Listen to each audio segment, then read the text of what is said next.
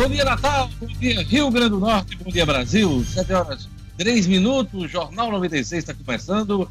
Hoje, 22 de abril de 2020. A gente inicia a edição desta quarta-feira, 22 de abril, atualizando os números da Covid-19 no Rio Grande do Norte, no Brasil e no mundo. Gerlane Lima, bom dia. Bom dia, Diógenes, Luciano, Marcos, a todos que estão no estúdio e aos ouvintes do Jornal 96. Vamos atualizar os números, Diógenes, e na manhã de ontem, a Secretaria Municipal de Saúde de Natal confirmou a sétima morte de coronavírus aqui na cidade. O homem, que era um morador de rua, tinha quadro de tuberculose, além de ser usuário de drogas, e aí o caso estava em investigação desde o dia 7 de abril, quando o paciente, que tinha 52 anos, foi conduzido para uma unidade de pronto atendimento, uma UPA. Ele estava tossindo, com febre e também com problemas respiratórios e morreu no mesmo dia. Com essa morte, o Rio Grande do Norte chega a 29 óbitos. Além dessas 29 mortes que o Rio Grande do Norte já registra por coronavírus, o estado tem 608 casos confirmados da infecção em 46 cidades. Esses dados são do último boletim da Secretaria Estadual de Saúde. Oito óbitos estão em investigação nos municípios de Acari, Baraunas, aqui em Natal, Poço Branco, São Pedro, Parnamirim e Pau dos Ferros. E tem também o registro de 161 casos recuperados aqui no estado. O Rio Grande do Norte também tem 2.754 casos suspeitos e 2.575 casos descartados, segundo a CESAP, Diógenes e ouvintes. Há 161 pessoas recuperadas, como eu já disse, e já existem notificações da infecção em 151 municípios do estado. O número de pacientes internados em confirmação, com confirmação ou suspeita da doença soma 92. Um dado importante é que dos 312 casos confirmados do coronavírus aqui em Natal, 70% estão curados.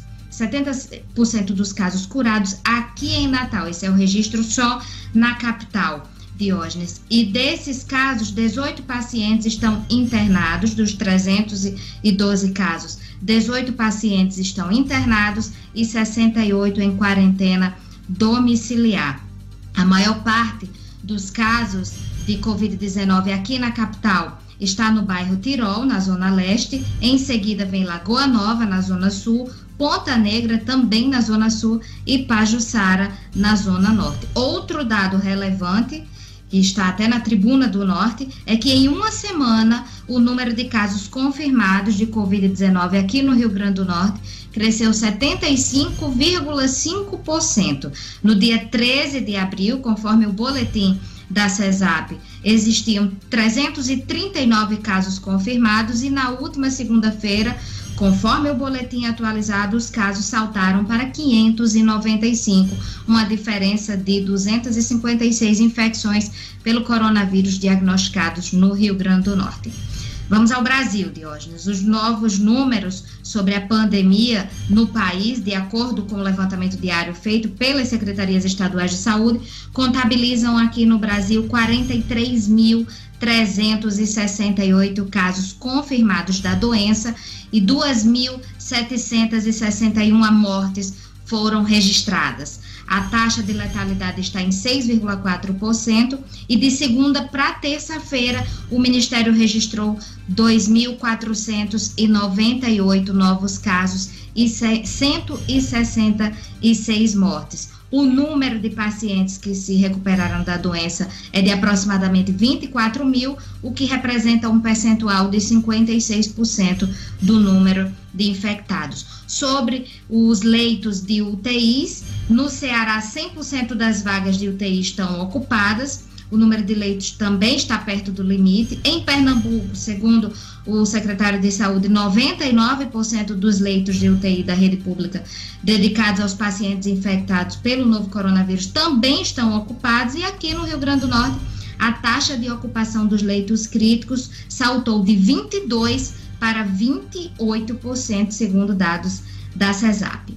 No mundo, são 2 milhões 571 casos confirmados. 2 milhões 571 casos confirmados e 178 mil mortes. Esses são os dados do último boletim do Ministério da Saúde. Diógenes.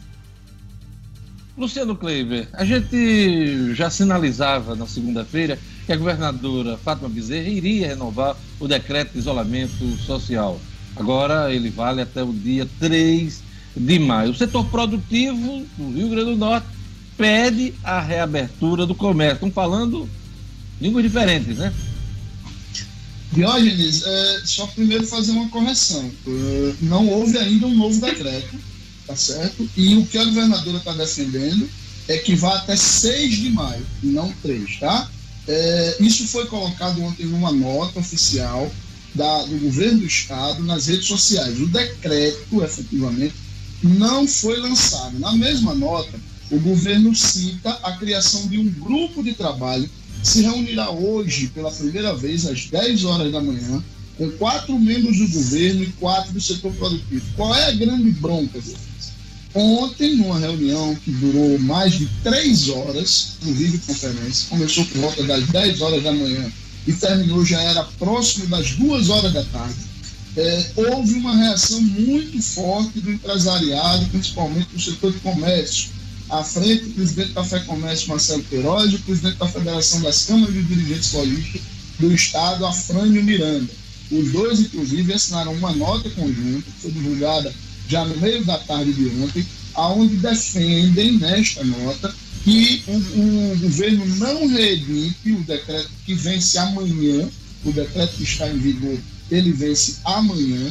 É, e a ideia dos empresários é a seguinte: é que este novo decreto, é, essa retomada agora, se dê da seguinte forma, voltando ao que estava previsto antes do dia 8 de abril, que permitia que os comércios abrissem é, desde que não ligassem seu sistema de ar-condicionado. Ou seja, aqueles estabelecimentos que pudessem funcionar com ventilação natural e com aquele controle de pessoas e tal, com tudo isso, pudessem voltar a funcionar é, realmente há uma nota de colisão aí, foram apresentados os números de lado a lado, e daqui a pouquinho a gente pode trazer mais detalhes dessa reunião ontem, que foi tensa de hoje. Pois é. é então vamos aguardar essa decisão do governo. O governo ontem que, por meio da assessoria, informou que o governo deve prorrogar decreto de isolamento social. Vamos acompanhar essa decisão e daqui a pouquinho a gente traz mais detalhes aqui no Jornal 96 Uh, Marcos Alexandre, o Supremo Tribunal Federal autorizou por ação do ato pró-golpe que Bolsonaro foi no final de semana, no domingo. Né? A decisão é do ministro Alexandre Moraes, com o apoio da maioria dos colegas do Supremo Tribunal Federal.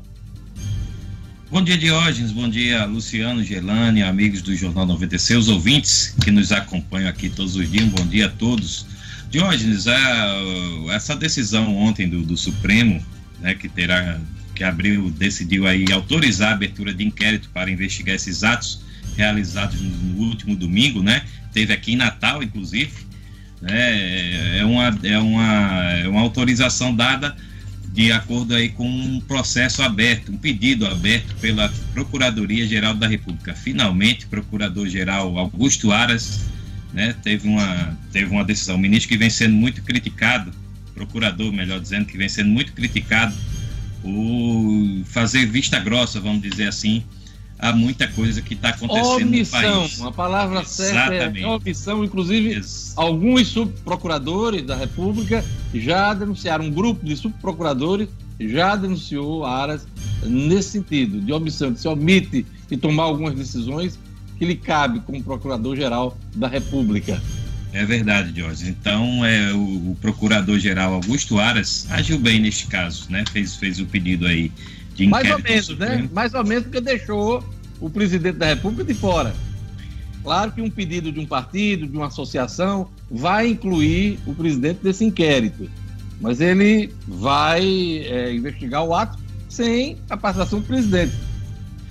É, a confusão toda podia... gerada pela presença de Jair Bolsonaro no ato, né? Aliás, ele... Aras, Augusto Aras, é candidato à vaga de Celso de Mello no final do ano. É por isso que ele age pisando em ovos em relação a Jair Bolsonaro. Ele sonha ser o substituto de Celso de Mello no Supremo Tribunal Federal. Essa é a verdade.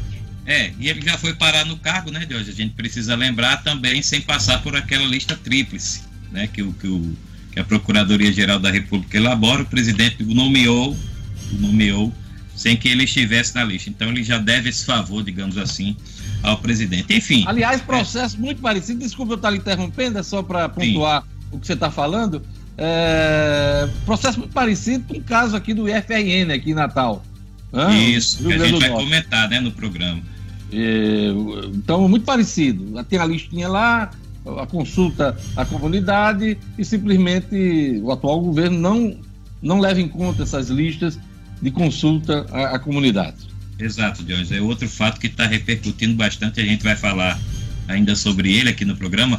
Mas voltando ao inquérito, a alegação é que o inquérito visa, né, tem o objetivo de investigar é, procedimentos e não pessoas. Né? Essa foi, inclusive, uma das justificativas dada pelo procurador é, Augusto Aras e encampada aí pelo Supremo. Mas, de toda forma, é, é, é uma, é uma medida positiva, né? A, a, medida que visa, inclusive, proteger a Constituição e a Lei de Segurança Nacional, de que é crime, é crime, é bom pontuar aqui, atentar contra a democracia e contra o Estado democrático de direito. Então, quem, quem participa né, e quem comunga desses atos, quem organiza, esse é o foco do inquérito, pelo que foi divulgado. O inquérito corre sob sigilo. Quem comete esse tipo de crime precisa ser investigado. E aí, entre suspeitos, né, que foi vazado, tá, ainda a coisa ainda está sob sigilo, não foi revelado nem o nome, mas deputados e empresários. Bom demais que, que o Supremo comece essa investigação. Pois é, não entendo por que tanto sigilo, porque os atos foram públicos, né? As atividades foram à luz do dia, públicos. Não sei por que essa, esse cuidado de tratar a coisa de modo sigiloso. Mas vamos acompanhar. Eles entendem mais de lei que a gente. Vamos lá. Daqui a Futebol. pouco começa a vazar, né, Diógenes? Futebol. CB... Futebol, CBF lança campanha com atletas da seleção e já arrecadou 5 milhões de reais. Edson Cinedino. Bom dia, Diógenes. Bom dia, ouvintes do Jornal 96. É a seleção solidária. Tite comissão técnica e 41 jogadores, junto com o Rogério Caboclo, presidente, juntaram aí 2 milhões e meio de reais, Diógenes. O, a CBF, né, deu mais 2 milhões e meio e essa campanha já largou com esses 5 milhões de reais que serão revertidos em alimentos, eh, produtos de limpeza e produtos de, de higiene para atender 32 mil famílias.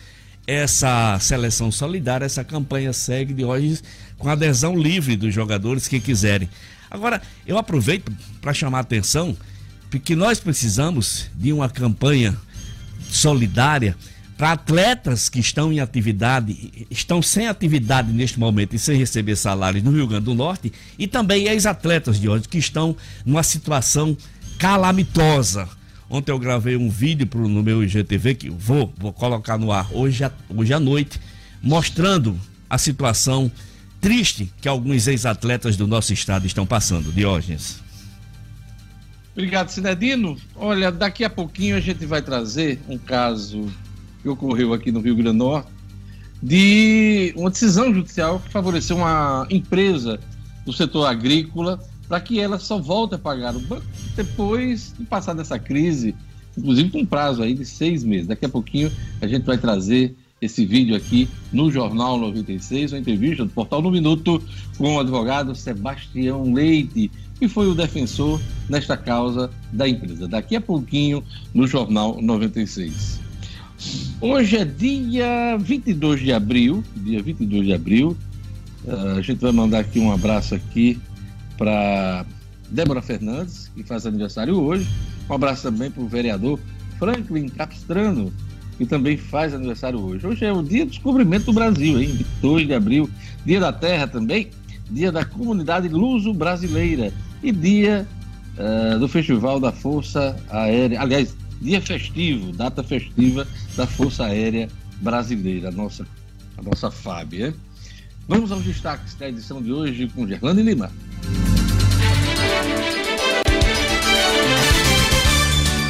Ministro Tribunal Federal manda abrir inquérito para apurar relação de deputados com atos contra a democracia.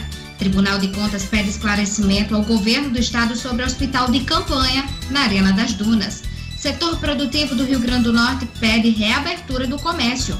Cartões estudantis e gratuidade do transporte público têm validades prorrogadas. Policiais militares prendem foragido da justiça na zona norte de Natal.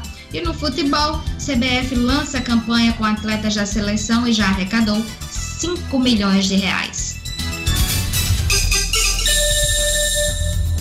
7 horas e 19 minutos. Vamos às manchetes dos jornais nesta quarta-feira, 22 de abril. A Folha de São Paulo traz aqui: STF autoriza a apuração de ato pró-golpe. Aqui foi Bolsonaro. O presidente discursou em manifestações e teve pedidos de intervenção militar. Também é destaque aqui na Folha: prefeito de Manaus chora e cobra ação do presidente da República. Diz o, o prefeito de Manaus hoje, que é Arthur Vigílio, do PSDB. A situação em Manaus está muito complicada. O, os cemitérios lá também estão já vivendo uma situação de colapso. Estão sendo abertas valas para o enterro coletivo das pessoas por conta da Covid-19. São os destaques da Folha de São Paulo nesta manhã. O Estado de São Paulo destaca aqui: governo entrega aos estados apenas 2,5 milhões de testes. O ministro da Saúde promete agora 46 milhões de exames para testagem em massa a fim da quarentena. É, tudo isso ainda está no campo das boas intenções. O ministro, que desde que assumiu, não tem dado entrevistas coletivas, tem dado muita satisfação à imprensa, né? É, no caso, não é, somente a imprensa, a opinião pública de um modo geral. STF abre inquérito para investigar atos pró-ditadura. Os destaques do Estado de São Paulo na manhã desta quarta-feira. O Globo. STF investiga organização de atos contra a democracia. O ministro chama fatos de gravíssimos. Deputados são alvo de apurações. Também é destaque aqui no comentário de Merval Pereira: generais recusaram convite de Bolsonaro para ir ao ato, né, a ato no domingo. É, o ministro da Defesa, general Fernando Azevedo Silva, e o ministro chefe da Secretaria de Governo, general Luiz Eduardo Ramos, recusaram o convite de Bolsonaro para acompanhá-lo à manifestação antidemocrática de domingo em Brasília, frustrando a tentativa do presidente de dar áreas de apoio dos militares à sua presença. Eles avaliaram que Bolsonaro deu um passo em falso. Trump interrompe emissão de Green Card por 60 dias, principal documento de permanência né, de estrangeiros nos Estados Unidos, é o Green Card, ele está suspenso aí por dois meses, medida do presidente norte-americano nesse momento de Covid. Ele quer reservar os empregos lá nos Estados Unidos aos norte-americanos, para quem é de lá. BNDES pede suspensão de repasse a tesouro. São os destaques do Globo.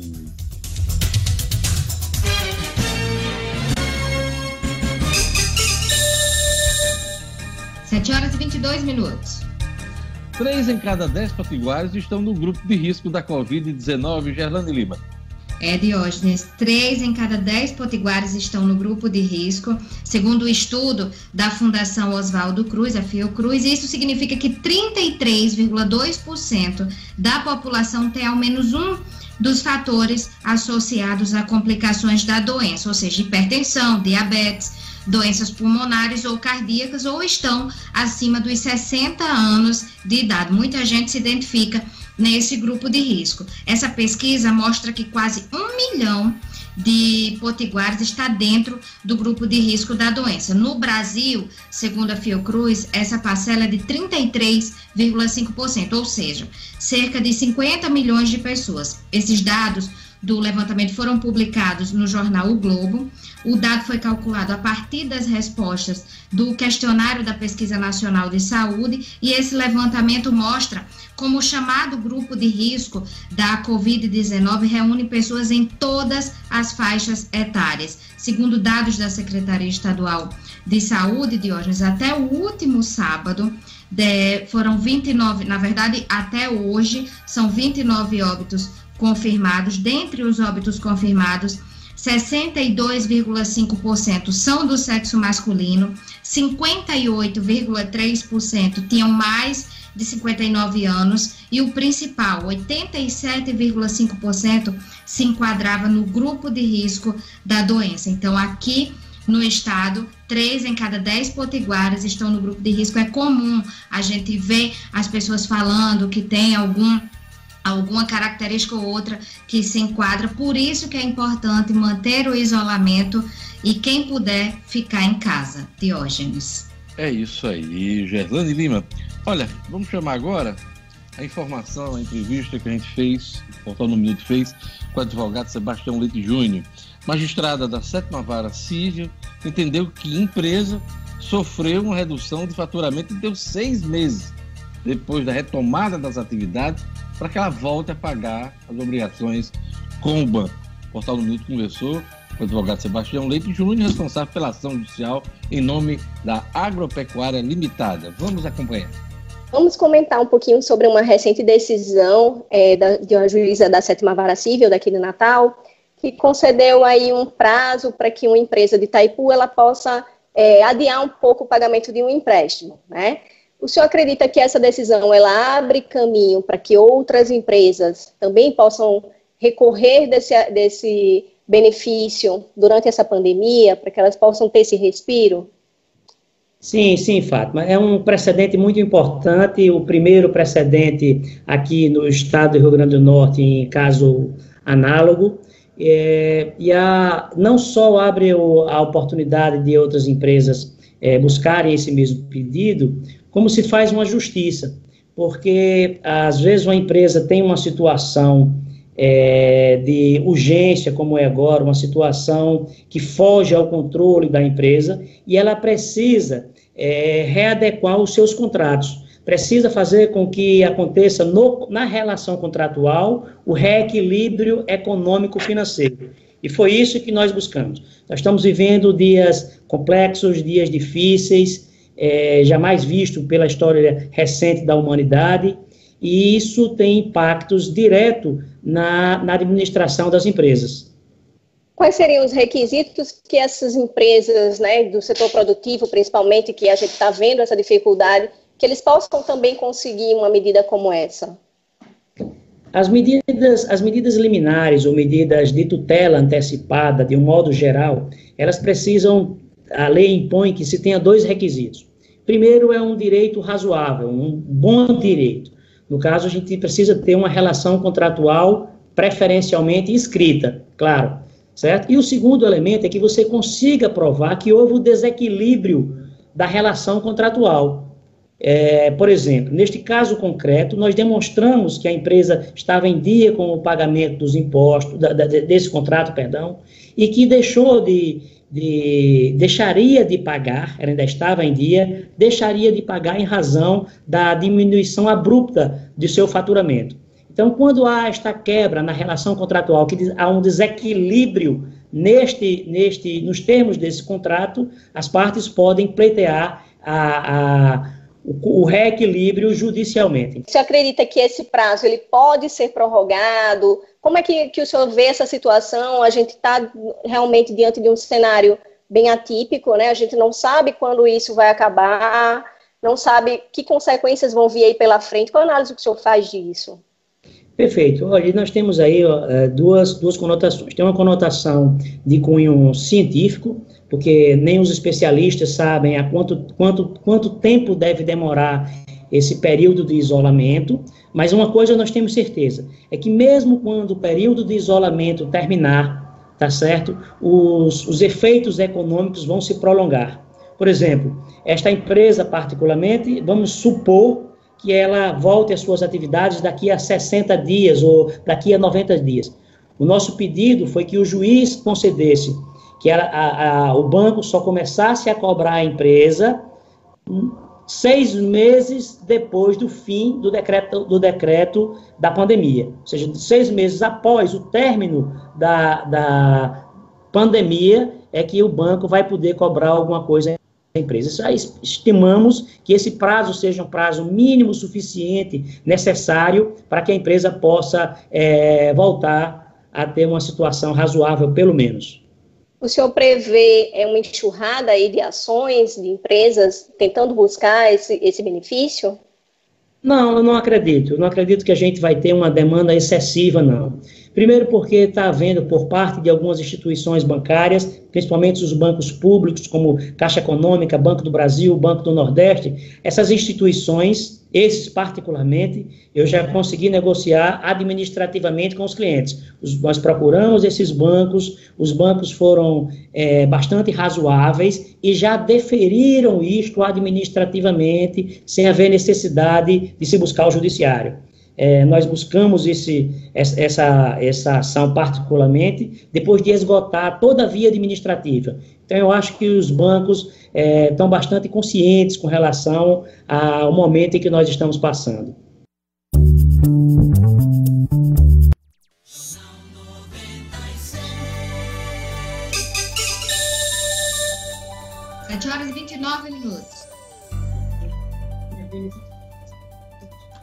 Olha, vamos conferir está aqui no portal No Minuto agora de manhã.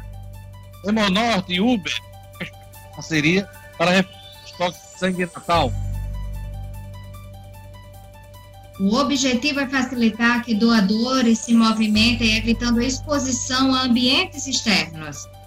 Câmara dos Deputados pode votar crédito para micro e pequenas empresas nesta quarta-feira projeto cria programa que disponibiliza 13,6 bilhões de reais em investimento.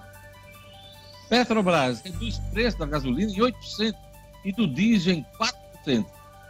No acumulado do ano, o preço da gasolina já caiu 52,3% e do diesel caiu 38%. Coronavírus pode causar dano neurológico a médio e longo prazo, aponta estudo. Em um levantamento feito a partir de diversos estudos, cientistas mostram que as doenças cerebrovasculares estão entre as comorbidades de pacientes que testaram positivo para a Covid-19.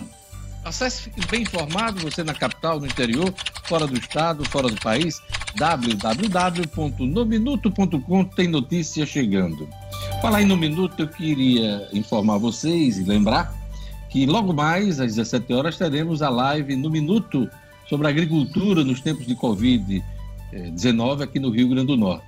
Eu vou mediar uma conversa, um bate-papo entre o secretário estadual da Agricultura, Guilherme Saldanha, e o presidente da Federação da Agricultura, Pecuária e Pesca do Rio Grande do Norte, José Vieira. 17 horas, live no Minuto, com transmissão ao vivo pelo portal No Minuto, www.nominuto.com, e pelas plataformas do No Minuto, no YouTube, e também no Facebook. Eu conto com sua audiência logo mais esse debate importante sobre a economia do Rio Grande do Norte com foco na agricultura. Live no minuto, hoje, hein? 17 horas. Conto com sua audiência. Olha, vamos voltar a um assunto que já tocamos aqui no início do programa. Uh, empresários e governo ainda discutem a data de fim do isolamento social. Há uma perspectiva do governo renovar, prorrogar o decreto atual, que encerra na próxima quinta-feira. Quem tem os detalhes é Luciano Kleber. Vamos lá, Luciano. Pois é, Diogenes, o governo, na realidade, ontem, logo depois da publicação de notas da Federação do Comércio, da Federação das Câmaras de Dirigentes Lojistas e já um pouco mais tarde da CDL, da Câmara de Dirigentes Lojistas, é, o governo soltou uma nota nas redes sociais que terminou confundindo muita gente, né? É, muita gente, inclusive, teve a, a, expectativa de que ali já era uma definição do governo, e, e falava em 6 de maio, e depois falou em, em 3 de maio, em 8 de maio, enfim.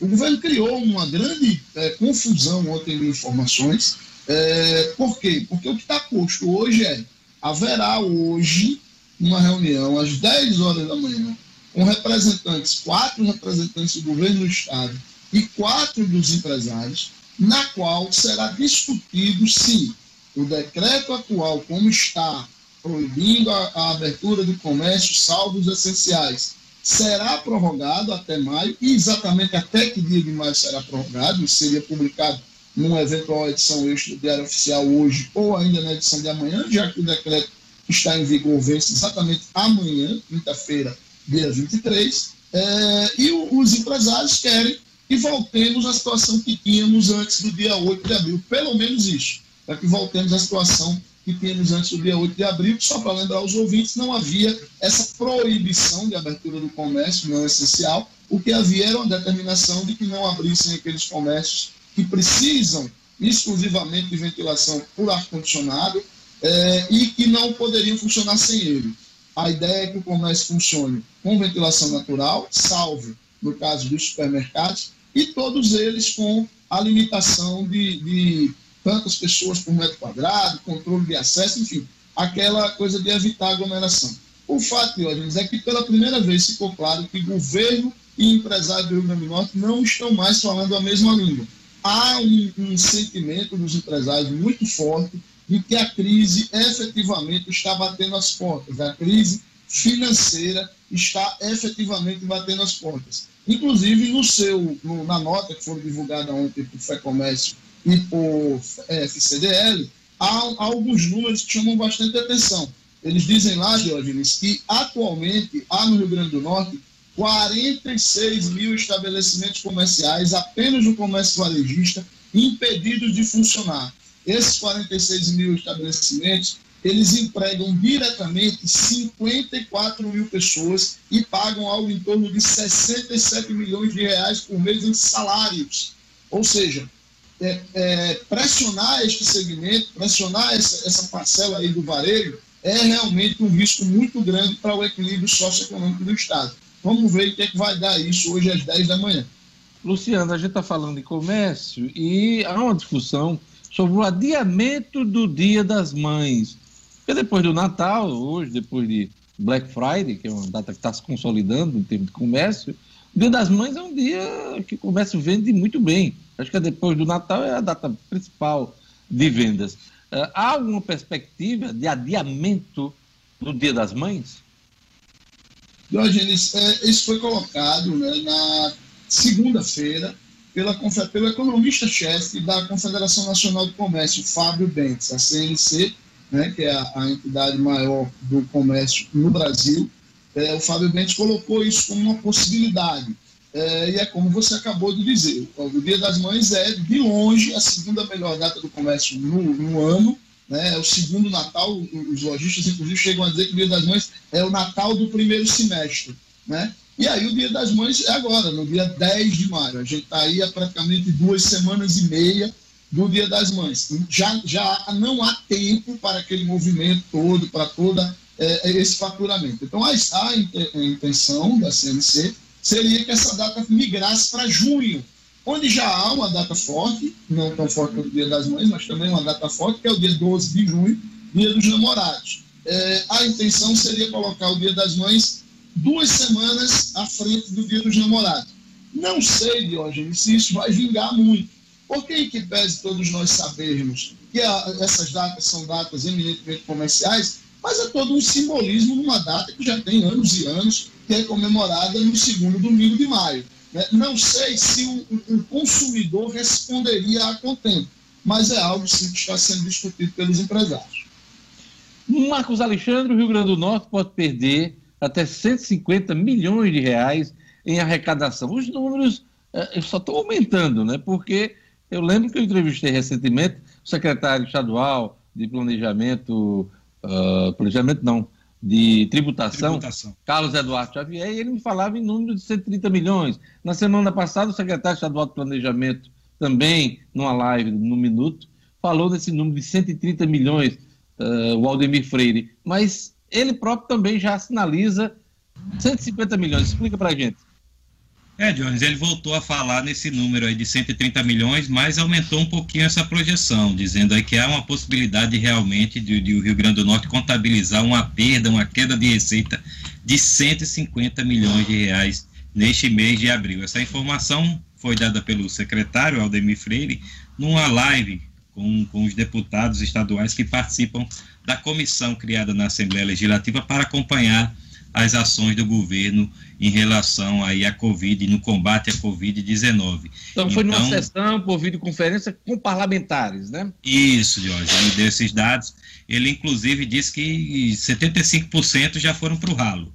Né? O Estado já perdeu em receita 75 milhões nesse, nessa primeira quinzena do mês. E aí, né, de repente, até pela proporção, ele fez essa projeção de poder, poder chegar a uma redução de 150 milhões de reais. E aí o, o secretário deu dados, né, de, de, que já foram registradas aí, não sei se bate com os de Luciano, mas enfim, foram os dados do secretário, de que já houve uma redução de 44% no movimento do comércio e 80% no de serviços. E isso, claro, impacta aí na, nas receitas, em receitas como o ICMS, como o Simples, em, em que o Estado tem uma participação, e que isso está gerando aí, vai gerar ainda muitos prejuízos econômicos para o, o, Rio Grande do Norte. Então, são dados preocupantes, né, que corroboram aí essa, essa realidade né, dura que a gente vem enfrentando com o, o novo coronavírus. Olha, o Vermarina está com a promoção nunca vista, hein? Todas as plantas com 50% de desconto. Eu disse, todas as plantas com 50% de desconto. Acima de 200 reais, o Vermarina entrega em Natal, aqui na capital, sem taxa de entrega. Você pode entrar em contato com o WhatsApp do Vermarina nesses tempos de distanciamento social. Tratar com Magali, número, vamos lá, 999 825546. Vou repetir, 99982 5546 é o telefone da Magali do Viveiro Marina, ok? E o Viveiro Marina deixa aquela mensagem: fique em casa. E o Viveiro Marina leva a sua planta, a, as plantas até você. Viveiro Marina, vou repetir: todas as plantas pela metade do preço, 50% de desconto. Vamos conferir a previsão do tempo hoje no Rio Grande do Norte. Informações da Clima Tempo. Previsão do tempo.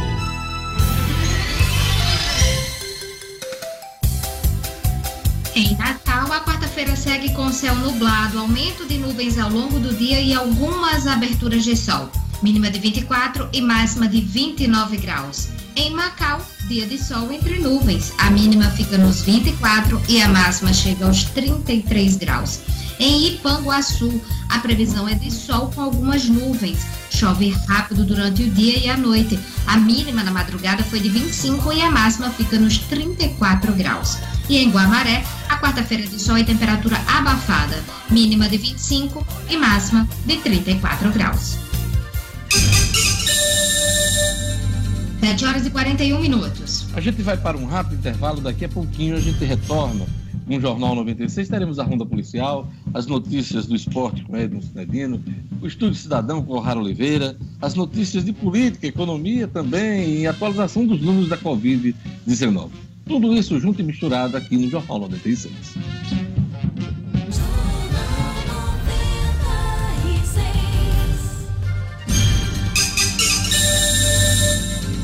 Estamos de volta, 7 horas e 42 minutos. Vamos para nossa ronda policial. Policiais militares prendem foragido da justiça na zona norte de Natal. Os detalhes com Jackson Damasceno. Polícia, com Jackson Damasceno, o da massa. Oferecimento: Clínica Odontológica Oral Essence. Profissionais capacitados e qualidade extrema. Conheça o Odonto Home Care, o dentista na sua casa. Para pessoas com dificuldade de locomoção, crianças especiais, pacientes acamados ou para você sem tempo de ir ao consultório. Nós acreditamos sim que você merece o melhor. Oral Essence, telefone WhatsApp 99929 4699. Olá, bom dia aos nossos colegas que fazem o Jornal 96, bom dia ao nosso público, cuja audiência muito nos honra e prestigia. Isso aconteceu na tarde de ontem no, com o bairro de Nossa Senhora da Apresentação, Zona Norte de Natal, onde o pessoal da Força Tática fazia um patrulhamento. Foi avisado de uma senhora que estava gritando no meio da rua, na rua São Rafael. Ao chegar no local apontado, o companheiro dessa senhora, o marido dela, fugiu saiu pulando quintais, muros, mas foi capturado pelos policiais e identificado como Fábio Guimarães Silva. Contra ele havia dois mandados de prisão, um por homicídio, outro por assalto. É, e aí ele confessou que era foragido da justiça, acabou entregando uma pistola municiada e mais é, munições de um revólver 38. Foi levado para o sistema penitenciário, onde a vida dele vai ser resolvida. Na parte da noite ainda teve uma troca de tiros também com o pessoal da Força Tática ali na favela Beira Rio. Um suspeito foi atingido, levado para o Santa Catarina, mas acabou não resistindo à gravidade dos ferimentos e morreu no local. Consolidado. É o Carlos Wagner que está perguntando essa questão das UTIs.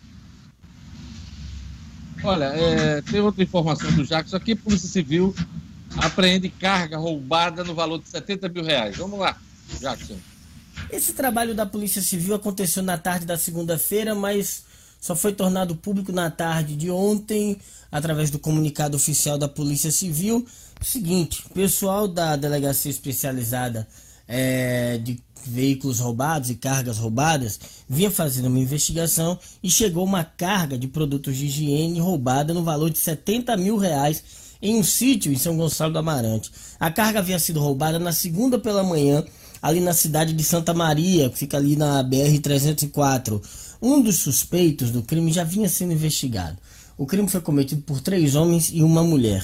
Com base na investigação desse sujeito, a polícia chegou ao casal Daniel Rabelo, de 27 anos, e Cadja Chayan Soares Andrade, de 18 anos, foram presos em flagrante. Ele foi autuado por receptação, porte ilegal de arma e ainda tinha um mandado de prisão em aberto e ela foi é, presa em flagrante pelo crime de receptação. No momento da operação, o Daniel tentou fugir, mas foi capturado pelos policiais civis, estava de posse de um revólver 38.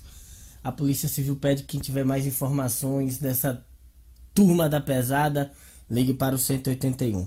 São as notícias de hoje, eu volto amanhã, se Deus quiser. A todos um grande abraço. Jornal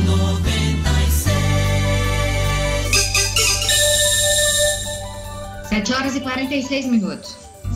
Meu amigo, minha amiga, a pandemia do coronavírus está mexendo com a vida de todo mundo. Quarentena, isolamento, lojas, shoppings fechados, não está fácil para ninguém. Em horas difíceis, assim, é sempre bom contar com a ajuda, a confiança de profissionais experientes, capacitados que se importam com a gente. Lembre-se, continue seguindo as recomendações dos órgãos de saúde contra o coronavírus. Fique em casa, evite aglomerações, Lave bem as mãos com água e sabão, proteja os idosos. Essa pandemia vai passar. A Uniodonto segue firme quer que você siga junto. Acesse hoje mesmo uniodontorn.com.br uniodontorn.com.br Escolha o melhor plano para você e sua família. Uniodonto, maior rede e o melhor plano odontológico do Brasil. Eu queria mandar um abraço para a turma que está acompanhando o Jornal 96, na manhã desta quarta-feira, dia 22. Um abraço para a Sueli Teixeira, ela parece estar de férias. William Silva Baixos, um abraço também para Erivânia, Vânia, de Patané, Valdemir Nilda, ele está em Goiânia acompanhando o Jornal 96. Um abraço também para Tio Branco, de Caicó. Choveu muito, hein, no sertão desse final de semana. O Arnós, Caicó do Seridó, 150 milímetros de chuva em Caicó, na cabeceira do Itã. Olha que bacana. Marco Antônio também está cobrando aqui os 600. Ele disse que o, o dinheiro dele, os 600 reais, está em atraso. Você não tem muita gente questionando isso Brasil afora, né? Vai começar o segundo pagamento, os 600 reais, o auxílio do governo federal nesse momento de pandemia, mas muita gente não recebeu a primeira parcela. Como é que tá esse negócio? Pois é, Diogenes, o governo está anunciando aí algo que eu acho que é até positivo, né? A antecipação das segundas e até da terceira parcela de algumas pessoas, né? Que isso, isso iria acontecer é, somente no final de, de abril, no início de maio e final de maio, né? E, e e, e, isso não, não aconteceu, não, não, é, houve esse anúncio da antecipação, mas muita gente ainda não recebeu a primeira parcela. Olha, se as pessoas não receberam ainda a primeira parcela, como é que pode estar falando em segunda e em terceira, né? A gente tem aí, segundo estimativas, algo em torno de 4,8 milhões de pessoas que não receberam sequer a primeira parcela ainda. E muita gente em análise, que é o caso desse... Pois é. Muita gente em análise.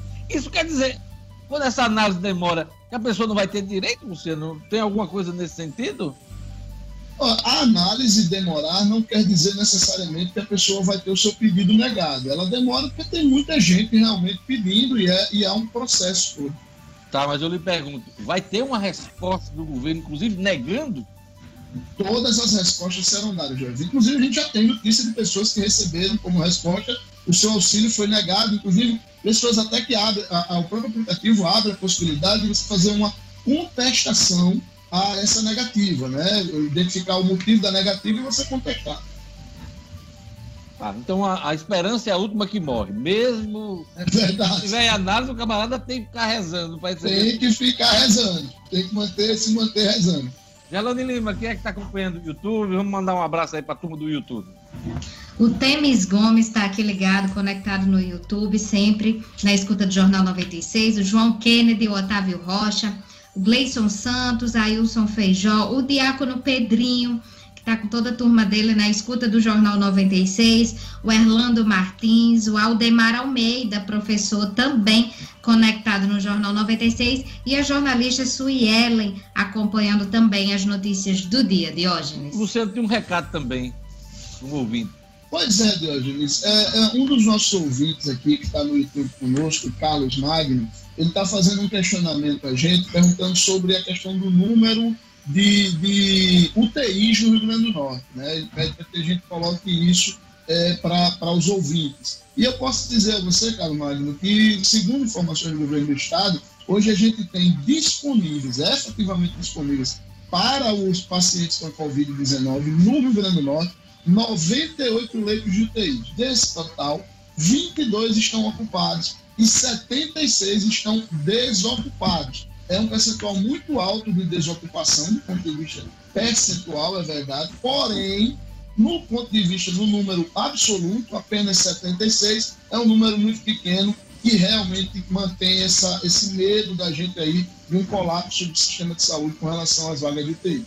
É isso aí, tá dado o recado. Um abraço também para Daniel Francisco, Jardim Seridó, William Bruno também acompanhando o Jornal 96. Um abraço para Margot Araújo. Marcos Alexandre, tem algum recado aí para mandar para o ouvinte? Tenho sim, vou mandar um abraço para o advogado Augusto Maranhão Filho, aniversário ontem, no dia de Tiradentes, feriado.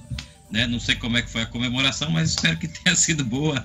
Um abraço para o Augustinho, um abraço também para a Elga Cristiane, que faz aniversário hoje. Elga faz, faz e a gente aqui manda um abraço e os parabéns com votos aí de felicidades. Agora a gente vai para o futebol. O CBF lança campanha com atletas da seleção e essa campanha já arrecadou 5 milhões de reais. Edmo Cinedino. Esportes com Edmo Cinedino. Vamos é lá, Cidadino, falar os detalhes dessa campanha. É isso, Diógenes. É, a campanha se chama Seleção Solidária, né? uma iniciativa da CBF junto com a Comissão Técnica da Seleção. E 41 jogadores, os 41 jogadores que foram convocados nos últimos tempos pelo técnico Tite. É, Para início, é, essa campanha já contava com 2 milhões e meio, Diógenes, 2 milhões e meio é, rateados, que foram doados por, pelo presidente da, da Confederação, Rogério Caboclo, Tite, e esses, sua comissão técnica e esses 41 jogadores. E os outros 2 milhões e meio doados pela entidade CBF. Então largou 5 milhões de reais. Esses 5 milhões de reais serão todos destinados à compra de alimentos, de material de limpeza e de higiene para atender 32 mil famílias. As entidades de ordens que vão fazer essa doação, a Ação da Cidadania, Central Única das Favelas e Transforma Brasil. Não, não deixa claro na matéria se, essa, se, essa, se essas entidades, se essa campanha vai atender é, a, a, pessoas de todo o Brasil, se é centralizada no Rio de Janeiro, onde é a sede da CBF. Bom, a gente espera que essas campanhas é, se destinem a, sejam mais abrangentes, surjam outras que possam atender, inclusive, os outros estados do Brasil. Uma CBF que eu acho, sabe, Diógenes, que como o governo federal tem a obrigação, nesse momento, de ajudar as famílias em necessidades da melhor maneira possível, a CBF deveria direcionar todo o seu empenho, todas as suas campanhas para os familiares de atletas profissionais eh, impedidos de jogar, que estão parados, e, e alguns com contrato sem receber e alguns sem contrato, por todo o Brasil. atendendo inclusive os chamados times é, menores, de menores condições financeiras. Esse é, é não, minha, não ficou meu entendimento. claro para mim uma hum. coisa: é, esse, essa arrecadação de alimentos, de ajuda, ela, qual é o destino dela? É para os atletas ou é para entidades de um modo geral da sociedade? 32, 30, serão atendidas de hoje 32 mil famílias e as entidades que vão ficar responsáveis por, essa, por essas doações, pela entrega desse material, são três entidades citadas na matéria: Ação da Cidadania, Central Única das Favelas, que devem ser no Rio de Janeiro, e Transforma Brasil. Tá, então, então o, o, foco não é nos atletas. Não, você também não, aí, não. lembrando que a CBF deveria ter um papel mais Isso. proativo mais, em relação à ajuda aos atletas. Exatamente, Diógenes. Eu acho que a CBF, por ser Confederação Brasileira de Futebol, deveria destinar sua atenção mais diretamente à família das milhares e milhares de famílias de atletas que estão em seríssimas dificuldades nesse momento de pandemia, como é o caso aqui do Rio Grande do Norte, que me chama atenção demais. Depoimento de jogadores quase às lágrimas, porque não tem o que comer e não tem de onde tirar ex-jogadores de hoje que ganhavam o seu trocadinho no final de semana, jogando pelo bairro tal, jogando no interior tal, defendiam os seus 50 reais, os seus 60 reais, os seus 100 reais para fazer uma mini feira. Tudo isso parado, esses jogadores estão numa situação limite. Realmente muito triste a situação dos nossos ex-atletas. E eu imagino que essa situação esteja acontecendo em todo o Brasil. Pois é, então a CBF está com essa campanha para ter um pouco da atenção da cobrança que está sofrendo, para ajudar as pequenas equipes e os atletas que estão ao léu. Isso, exatamente, de hoje. Presidente da Federação Pernambucana detalha planos da CBF para a volta do futebol. O que é que ele disse? Pois é, Deus, ele disse que o Evandro Barros, presidente da Federação eh, Pernambucana de Futebol, participando de videoconferências, entrevistados pela imprensa pernambucana, ele acabou eh, fazendo algumas entregas dizendo que é, que é praticamente definido que os treinos dos clubes de futebol, com todos os cuidados, com todo aquele. Eh, seguindo aqueles protocolos médicos que serão de, definidos, que foram muito bem definidos pela Federação Carioca e devem ser repetidos pelo Brasil afora, os treinos devem voltar em maio, as competições, a CBF tem como data limite o mês de junho e tem como prioridade acabar, terminar, encerrar os, é, os estaduais. O brasileiro de hoje, inclusive, segundo Evandro Barros, pode se estender até 2021. E ontem uma informação, os 38, os 40 clubes de o Conselho Nacional de, de Clube de Futebol enviou para a CBF 40 clubes, eh, os 20 da Série A, os 20 da Série B, uma garantia de que os campeonatos terão 38 rodadas. A intenção dessa, desse conselho, a intenção dos dirigentes do clube, claro, é ter essa garantia, é dar essa garantia à Globo, para que a Globo dê a garantia do pagamento dele, que, por sinal, em alguns estaduais foram interrompidos, Diógenes. Então, nada de encurtamento, nada de mata-mata. Os camaradas querem garantir a renda da TV. É isso? Exatamente, Diógenes. 38 rodadas para a Série A, 38 rodadas para a série, série, série B.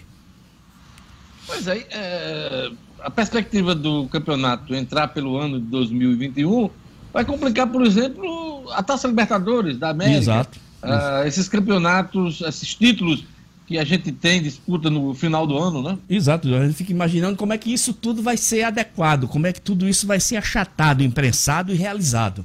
Realmente vai ser uma matemática dificílima eu não tenho ideia de como é que tudo isso será feito daqui até 2021, até porque eu acho que ainda nesse momento é muito prematuro falar em qualquer coisa relacionada com volta a atividades esportivas, ou qualquer coisa que junte gente, que, que, que aglomere pessoas. Ah, futebol, ah, você faz um gol, não pode comemorar. Sim, e, e, e, no jogo, no corpo a corpo, no marca a marca, ah, eu não posso chegar perto do meu do centroavante porque senão eu vou pegar a. É, é, completamente sem, sem noção, é completamente sem. Só não se dá. os jogadores estiverem naquela bolha de plástico. Pois é. Né? Só se Aí, for. É, eles vão rolando também. É, vai ser uma coisa assim, eu acho que garante mais, né? Exatamente. A integridade dos jogadores, né? Só se for assim, né? Treino eu até entendo. Você pode fazer treinos em grupos separados, reduzidos tem muito espaço, mas um jogo mas é, de futebol. Eu acho como? muito complicado. Futebol é, é contato. Demais. Futebol é contato. Para encerrar, Edmo, os jogadores do América se juntam à live de forró e fazem doação de 1,5 toneladas de alimentos. Exato, hoje Foi no, no último fim, no, foi a semana passada, uma live do Cavaleiros do Forró, a banda que, que pertence ao ex-presidente do América, Alex Padang. Essa ação muito bacana. Durante essa live foram, foi arrecadado um, uma tonelada e meia de alimentos. E os jogadores do América participaram dessa live, participaram inclusive da distribuição. Uma ação muito bacana é, dos jogadores do América, a gente espera que se repita, Diógenes. E só para fazer um registro aqui, ontem, completo, ontem, é, 35 anos ontem, Diógenes, da primeira grande vitória do nosso inesquecível Ayrton Senna, das suas 41. Foi, no, foi há 35 anos atrás, é, no, em Estoril, em Portugal, debaixo de um temporal que surgiu o fenômeno Ayrton Senna da Silva. Pois é, eu, eu lembro dessa corrida. É. Né? E a, a, partir daquele momento ele passou a ser o rei das pistas na chuva, né? Exatamente, Jorge. Dançando na chuva com Ayrton Senna ou Jane Kelly. Depende. Cidadino, até amanhã com as notícias do esporte. Até amanhã, Jorge. Um grande abraço a todos. 8 horas. Olha, cartões estudantis e gratuidade do transporte público têm validades prorrogadas, Gerlane Lima. Mais uma vez, Diógenes, a Prefeitura, por meio da Secretaria Municipal de Mobilidade Urbana, prorrogou novamente a validade dos cartões de gratuidade do transporte e também dos cartões estudantis. Os cartões para os pacientes que realizam quimioterapia, radioterapia e hemodiálise serão válidos até o dia 18 de maio. Para os idosos, os cartões valerão até o dia 30 de junho. Nos demais casos de gratuidade, o documento também foi prorrogado até o dia 18 de maio. No caso dos cartões estudantis, das carteiras de estudante, a Secretaria de Mobilidade Urbana deu prazo até o dia 30 de abril para as instituições de ensino atualizarem as bases de dados do portal do estudante com os dados atualizados dos alunos matriculados. E após essa data, apenas os estudantes com cadastro atualizado vão continuar a utilizar a meia tarifa estudantil sem a necessidade da emissão de um novo cartão, ficando os atuais válidos até o dia 18 de maio, ou seja, precisa fazer essa atualização no caso dos estudantes que não estão com o cadastro em dia. Então, fica aí registrado, Diógenes, essa necessidade e nos outros casos, nos demais casos, foram prorrogados até o dia 18 de maio ou 30 de junho.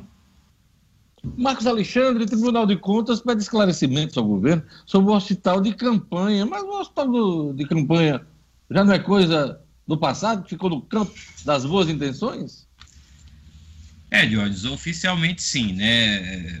O governo já externou isso, né? essa proposta, essa desistência de instalar o hospital de campanha na Arena das Dunas, porém, é, um corpo técnico do Tribunal de Contas do Estado quer informações mais precisas, quer detalhamentos, né? E, e solicitou isso ao, ao, ao Conselho né, do Tribunal, e o conselheiro Gilberto Jales acatou.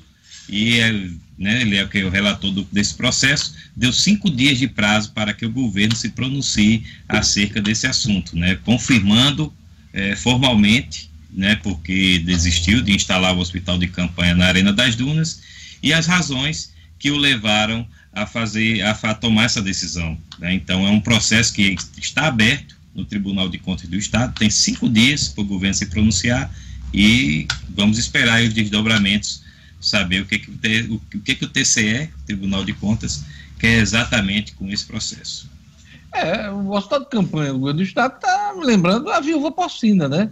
Foi sem nunca ter sido, né?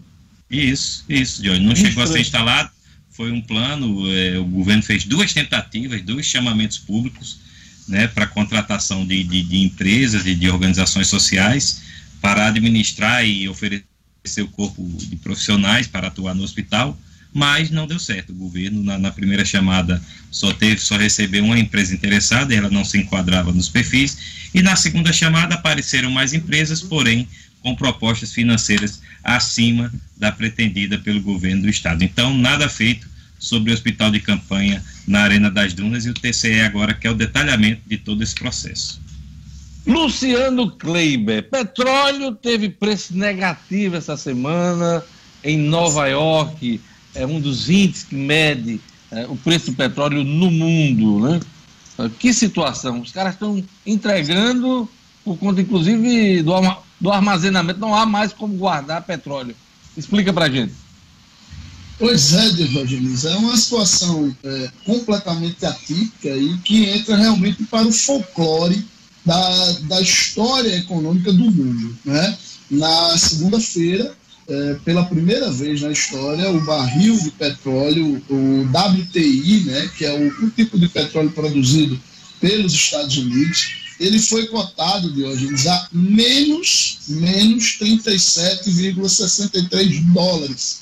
Ou seja, na prática, os produtores estavam pagando 37,63 dólares por barril para quem retirasse esse petróleo agora no mês de maio. Sempre Só para explicar para o nosso, nosso ouvinte, trata-se das compras futuras, né? Os contratos isso. em maio, né? Exatamente, era isso, exatamente isso que eu ia dizer. Para explicar para o nosso ouvinte, é, o, o, petróleo ele trabalha, é uma commodity, né? a principal commodity do mundo. E as compras são feitas exatamente no é, presente do mercado futuro.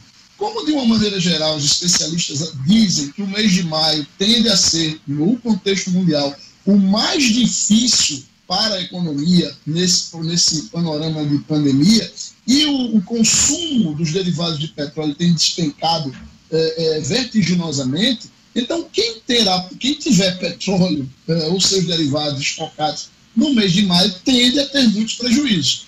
Como os contratos para serem entregues em maio precisavam ser fechados até ontem, na segunda-feira houve, vamos dizer assim, trazendo para a linguagem popular, a hora da xepa desses contratos de maio. Então, quer dizer, como ninguém realmente queria fechar contratos para maio, aí houve essa situação completamente atípica, repito, que entra para o folclore da economia, é, mas não quer dizer, por exemplo, que hoje já as pessoas possam receber dinheiro para retirar um barril de petróleo. Já hoje, por exemplo, o, o petróleo está sendo cotado para o mercado de junho, para entrega futura em junho, na faixa dos 22 dólares o barril do petróleo tipo, petróleo tipo Brent. Ontem eu ia passando por um posto de gasolina, olhei e pensei que estava em João Pessoa. O preço do combustível está parecido com o de lá. Ah, ah o impacto eh, da queda já está chegando às bombas aqui no Rio Grande do Norte, né? é uma junção, exatamente, hoje. Essa queda do mercado internacional, obviamente, embora é, não tenha sido repassado 100% para os postos a redução nas refinarias, as distribuidoras sempre ficam com a parte do leão, porém, é, somando isso, a queda muito grande de movimento, tem postos aí que estão vendendo até 70% menos de óleo, e aí a gente está enxergando essa queda há cerca de um mês, 40 dias, a gente tinha gasolina em Natal próxima dos 4,50, 4,60 o litro. Hoje já é possível encontrar por até R$ 3,89, R$ 3,90, R$ 3,92 o litro da gasolina na nossa cidade. Você vê como a pandemia deixa a gente confusa. Eu pensei que estava indo para casa da minha sogra, mas estava indo para casa de mamãe, por conta do, desse preço dos combustíveis. Olha, Cine Natal retoma atendimento presencial para seguro-desemprego com agendamento prévio. Esse é o assunto de O'Hara Oliveira hoje no Estúdio Cidadão. Vamos acompanhar. Estúdio Cidadão com O'Hara Oliveira. Bom dia, equipe. Bom dia a todos. Olha, desde que começou a pandemia do coronavírus no país, os trabalhadores que perderam seus empregos sem justa causa durante esse período devem pedir o seguro-desemprego exclusivamente por meios eletrônicos, já que as agências da Secretaria do Trabalho dos 26 estados e do Distrito Federal fecharam. A solicitação deve ser feita de 7 a 120 dias após a demissão. Mas a partir de hoje, o Cine do Rio Grande do Norte vai disponibilizar um atendimento atendimento presencial em sua unidade matriz, que fica localizada na rua Nossa Senhora de Candelária, no bairro de Candelária, zona sul da capital. A intenção é justamente atender os casos excepcionais de trabalhadores que necessitam da entrada no seguro, mas que estão encontrando alguma dificuldade pelos canais digitais. Para evitar aglomerações, o atendimento presencial será agendado exclusivamente por telefone. Para marcar o horário, é preciso ligar para o número 3232 7845. Repetindo, 3232 7845, que funciona de segunda a sexta-feira, das 8 da manhã até uma da tarde. O atendimento presencial também será feito de segunda a sexta-feira, nesse mesmo horário. No entanto, os usuários podem e devem continuar usando os serviços online do Cine, que pode ser feito pelo aplicativo Cine Fácil do Governo Federal. Esse app permite ao trabalhador ver oportunidades de emprego, candidatar-se a vagas e também dar entrada no seguro-desemprego. Esse último serviço também pode ser realizado pelo site www.serviços.mte.gov.br. Quando aprovado, o saque do seguro-desemprego será pago pela Caixa Econômica Federal. O banco já informou que está trabalhando com a operação reduzida, mas esse tipo de atendimento está garantido para quem não tiver cartão cidadão ou conta na instituição. O'Hara Oliveira, para o Jornal 96. Jornal 96. 8 horas e 10 minutos. Luciano, pelo menos 10 estados já estão flexibilizando o isolamento social. Eu vou citar aqui alguns deles. Aliás, os 10 estados: Goiás, Paraná, Mato Grosso do Sul, Santa Catarina, Maranhão, Distrito Federal, Tocantins, Espírito Santo, Paraíba e Sergipe. Isso não quer dizer que lá tá, liberou geral, não. Há uma flexibilização dentro de algumas regras, procedimentos. Ah, qual é a sua aposta aqui para o Rio Grande do Norte? Vai demorar um pouquinho para a gente chegar nesse ponto de flexibilização? Diogenes, essa flexibilização, nesse formato que você está se referindo, é o que os empresários estão defendendo desde ontem e pretendem defender na reunião de logo mais às 10 horas da manhã. Mas a minha aposta é que a governadora Fátima Bezerra, Fátima Bezerra não vai ser eu acho que ela vai manter o isolamento como está até o início de maio. É, e aí a gente, no dia 6 de maio, se está falando no dia 6 de maio, é exatamente há quatro dias do Dia das Mães, do emblemático Dia das Mães, né? E aí eu acho que somente no início de maio, realmente, é que a governadora poderá levar em conta uma retomada dessa sensibilização. Pois é, você está falando de 6 de maio, eu estou aqui no calendário. Dia 3 de maio é um domingo. É, então, eu ouvi muita coisa ontem que o retorno seria na segunda-feira, dia 4 de maio. Mas estão falando nessa data do dia 6 de maio, é isso, né? É a, a, nota que o governo soltou ontem nas redes sociais fala em 6 de maio. Mas eu também não consigo entender muito, não. Né? Por exemplo, é. esse decreto que está em vigor, ele vence amanhã, numa quinta-feira. Eu acho que tem a ver com a questão dos, dos ciclos da Covid, de 14 dias, de é. 7 dias, entendeu? Acho o Ceará, por exemplo, o Ceará estabeleceu dia 3 de maio, a prorrogação do decreto até o dia 3 de maio, que é o domingo que eu estou fazendo referência. E retorno, ou flexibilização desse distanciamento social a partir do dia 4 de maio. Mas o governo aqui está é, falando, sinalizando 6 de maio, né? Desculpe, desculpe, Deus, até fui corrigido aqui, a nota não fala em 6, fala em 5 de maio. É a, a terça-feira, tá certo? Agora, é engraçado, né? O, o, estado do Ceará é, no Nordeste, disparado pelo modo de casa. Inclusive, a situação do Ceará. Ceará. É, e lá no Ceará já se começa a falar dessa retomada. Aqui, por enquanto, a gente tem essa forte resistência do governo do Estado. Marcos Alexandre, sua última informação na edição de hoje do Jornal 96. Jorge, só a gente é, estender um pouco, a gente chegou a tocar rapidamente já aqui no programa, mas a nomeação do novo reitor do IFRN, o professor Josué Moreira, continua repercutindo mal né, em, em todos os meios, inclusive nos políticos. A governadora Fátima Bezerra, inclusive, já se pronunciou, né, ela fez uma postagem no Twitter se solidarizando com o reitor, com o reitor não, com o professor José Arnóbio de Araújo Filho, que foi eleito né, houve uma consulta no IFRN para que a comunidade escolar definisse quem gostaria de ver dirigindo a instituição. E o escolhido, mais votado, inclusive com quase metade da votação, foi o professor José Arnóbio de Araújo Filho.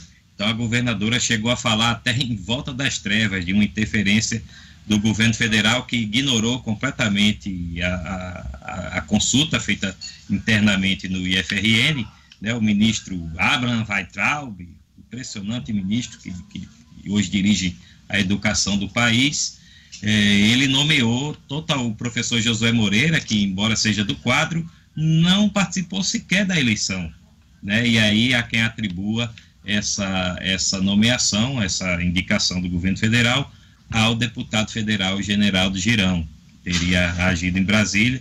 O deputado nega que tenha feito essa interferência, mas elogia bastante a escolha do Josué Moreira, do professor Josué Moreira. Então vem repercutindo mal, porque foi um processo aí que o governo federal atropelou a comunidade escolar. Diferente até, Jorge, eu lembro aqui, no ano passado, o próprio presidente Jair Bolsonaro acatou a decisão da UFRN, a Universidade Federal do Estado, e nomeou o, o, nomeou a pessoa escolhida, que foi o reitor José Daniel Diniz. Bolsonaro Acredito respeitou. eu que isso aconteceu na, na UFRN porque não deu tempo, não houve articulação a tempo para que fosse respeitado né, a, a, consulta. Né? Mas esse é o novo padrão. Isso que ocorreu na, no IFRN é um novo padrão. Eu imagino que esse tipo de coisa esteja ocorrendo em todo o país. É porque a gente não tem notícia de outros estados, mas acredito que esteja ocorrendo em todo o país. E aí, Diógenes, a, a, grande expectativa que se tem, hoje as aulas estão paradas, né? Também no IFRN.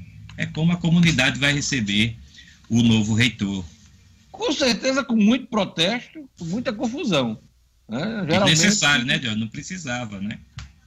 Agora, uh, fica difícil assumir num clima ruim desse, né? Num clima complicado desse. É Totalmente. Por isso, é por isso que existe a consulta à comunidade, no caso aí, a comunidade do IFRN. Olha, é. Luciano, recebi aqui a informação, a eh, assessoria do governo, é, confirmando aquilo que você acabou de dizer.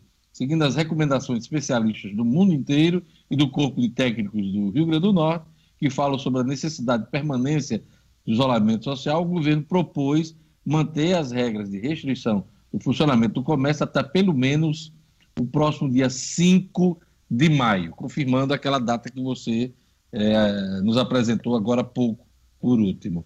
E por último, vamos à atualização dos números da Covid-19 no Rio Grande do Norte, no Brasil e no mundo. Gerlane Lima.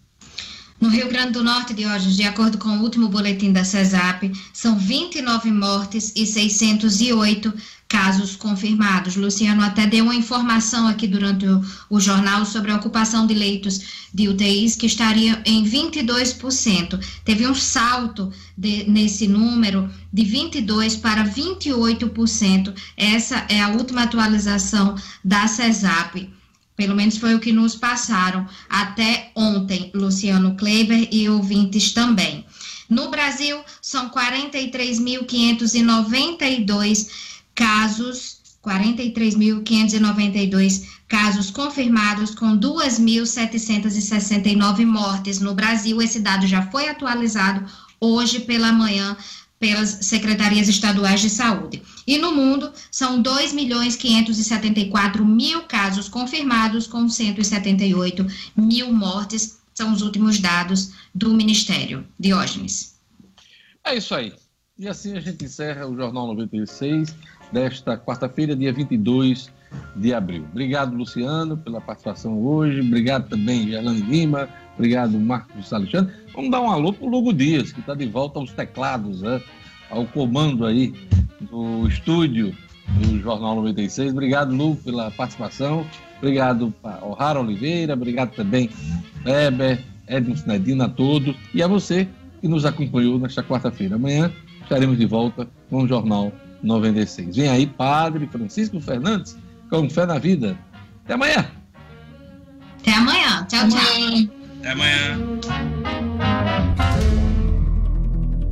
Acabamos de apresentar Jornal 96. Edição e apresentação Diógenes Dantas. Locução Gerlane Lima. Redação e produção O'Hara Oliveira. Direção Enio Cinedino.